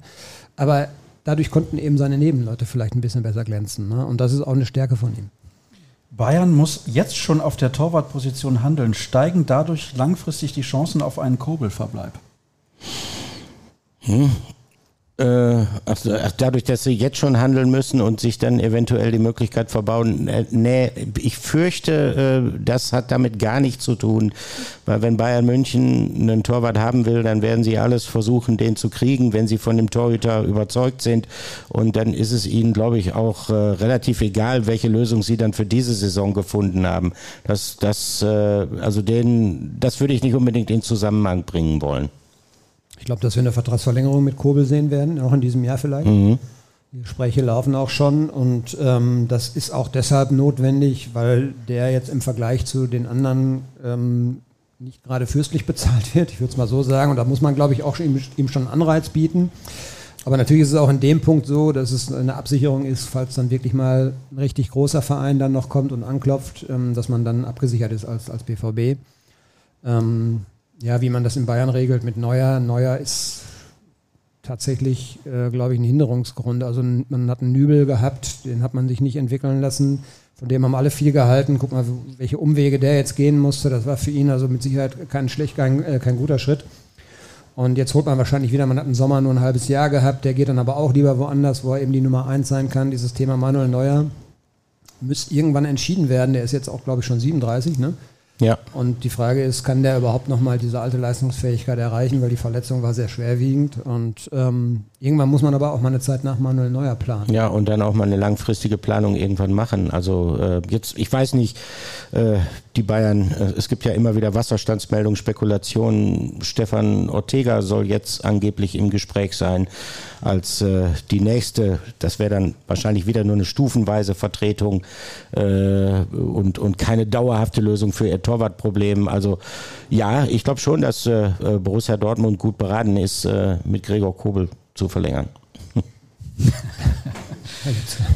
Entgegen seiner Scorerwerte und anderen Meinungen fehlt mir bei Daniel Mahlen das Spielverständnis. Er läuft häufig blind in die Gegner rein und hat technische Schwierigkeiten bei der Ballverarbeitung. Eure Meinung? Hm. Ist mir so jetzt gravierend noch nicht Sehe aufgefallen. Sehe ich nicht. Nee. ich nicht. nee, also ich finde, Malen hat einen Riesensprung gemacht. Ähm, der war im Winter eigentlich, im vergangenen Winter ja auch fast noch ein Verkaufskandidat, so wie Emre Can auch. Ähm, die haben in der Rückrunde schon auch viel Werbung in eigener Sache gemacht und ähm, wenn Malen so weiterspielt, dann hat man zumindest mal eine Idee davon, warum man auch so viel Geld für ihn bezahlt hat. Ne? Und das ist aber auch so ein Punkt, da haben wir eben schon drüber gesprochen, gebt ihnen Zeit. Natürlich hast du heute, wenn du dann auch dieses Preisschild umhängen hast, hast du immer den Fall, dass Leute schnell ungeduldig werden. Ähm, manchmal brauchen Spieler tatsächlich länger. Und wenn es dann funktioniert, so wie beim Malen, ist, finde ich, alles okay. Ähm, bei einigen funktioniert es dann eben trotzdem nicht, das ist dann eine andere Geschichte. Aber er hat jetzt zumindest mal angedeutet, ähm, was man in ihm sieht auch. Ne? Ja, er ist äh, vor allen Dingen, er, er, ist auch jemand, der Sagen wir mal, gerade so in Spielen, wo man so das Gefühl hat, es ist jetzt wirklich ein statisches Spiel, es passiert nicht viel und, und der Ball wird von der einen Seite zur anderen gespielt. Er ist jemand, der sich dann auch mal was zutraut, ähnlich wie Adiyemi auch. Und äh, ich finde ihn gerade technisch gut. Äh, ich finde, er hat eine recht enge Ballführung. Manchmal bleibt er halt hängen, manchmal verzettelt er sich, aber ich ich meine, das ist natürlich bei der, bei der Spielweise auch irgendwo mit eingepreist. Äh, nicht immer geht ein Dribbling, nicht immer geht ein 1 gegen 1 auf. Ronaldinho hat sich auch mal verdribbelt. Also, Echt? Ja, das ein oder andere Mal habe ich Ab noch und in zu. Erinnerung. Ist schon was länger her, aber das finde ich hier sehr interessant. Und zwar möchte ein Hörer gerne wissen, ob die Verbundenheit zum BVB, die relative Unerfahrenheit von Terzic als Trainer wieder wettmacht. Wie viel Zeit und Fehler gesteht man ihm zu? Tja. Ähm, was, was heißt, macht die Fehler wett? Ich, ich glaube, dass man das nicht jetzt im Gegensatz zueinander bringen sollte. Äh, Natürlich ist es grundsätzlich so, dass wenn eine Mannschaft am letzten Spieltag den Titel verspielt, dass dann auch der Trainer in der gerade auch äh, psychologischen Vorbereitung auf dieses Spiel nicht alles richtig gemacht haben kann. Das ist definitiv so. Ich glaube aber, dass das Entscheidende ist, dass die, die grundsätzliche Ausrichtung, die Edin Terzic der Mannschaft gegeben hat, äh, in der Rückrunde äh, etwas ist, wo man jetzt wirklich auch eine Fantasie hat, wie Borussia Dortmund vielleicht, wenn ihnen das gelingt, dauerhaft spielen kann in den letzten Jahren und dann auch mit dieser Art Fußball erfolgreich sein kann. Edin Terzic ist ein junger Trainer und Edin Terzic ist, klammern wir mal diese Phase, wo er interimsmäßig dafür Lucien Favre eingesprungen hat, aus, weil ich glaube, das kann man nicht richtig vergleichen. Damals kam der, die Spieler waren unzufrieden mit Lucien Favre und dann kam Terzic interimsweise und die Bosse haben gesagt, auch zu den entscheidenden Spielern, pass auf, äh, jetzt kommt hier ein junger, unerfahrener Trainer, aber ihr seid mir dafür verantwortlich, den Karren zu ziehen. Äh, das ist eine andere Situation, als wenn du eine ganze Saison wie jetzt als Cheftrainer strategisch von A bis Z planen musst. Und da finde ich, konnte man sehen, dass auch er selbst einen Erfahrungs- und Lernprozess durchgemacht hat. Ich glaube nicht, dass er heute schon auf einer Stufe steht mit, mit internationalen Top-Trainern, aber ich glaube, dass er momentan für den BVB der absolut richtige Mann ist, weil er endlich mal wieder diesen Verein insgesamt zusammenführt und zusammenbringt. So, und jetzt muss man hoffen, er geht selbstkritisch mit sich um, äh, stellt hohe Ansprüche an sich, dass er denen auch im, im nächsten und im übernächsten Jahr gerecht wird. Und dann kann das tatsächlich endlich mal wieder eine dauerhafte Lösung für Borussia Dortmund sein. Ja, gibt es wenig hinzuzufügen. Ich glaube, wenn du so einen Trainer verpflichtest, dann weißt du auch, dass der Fehler macht, weil er ist noch jung. Er hat eine gute Schule ja schon genossen, so ist es nicht. Er war Co-Trainer äh, in der Türkei, in England. Ähm, der hat also schon ein bisschen was gesehen auch. Aber natürlich ist der, was die Chefrolle, du bist ja in der Chefrolle eines Bundesliga-Trainers nicht nur damit konfrontiert, dass du eine Mannschaft trainieren musst. Das machen ja im Zweifel sogar manchmal auch noch die Co-Trainer.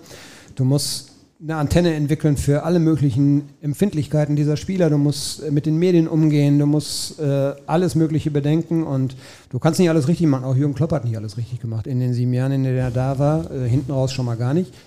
Und ähm, das ist, glaube ich, mit eingepreist sozusagen. Das nimmt man auch in Kauf, weil es geht um andere Sachen. Ne? Es geht um die Hingabe, mit der er arbeitet, die Handschrift, die man jetzt auch immer mehr sieht im ersten Jahr finde ich. Hat man es manchmal noch nicht so gesehen, aber es dauert eben auch.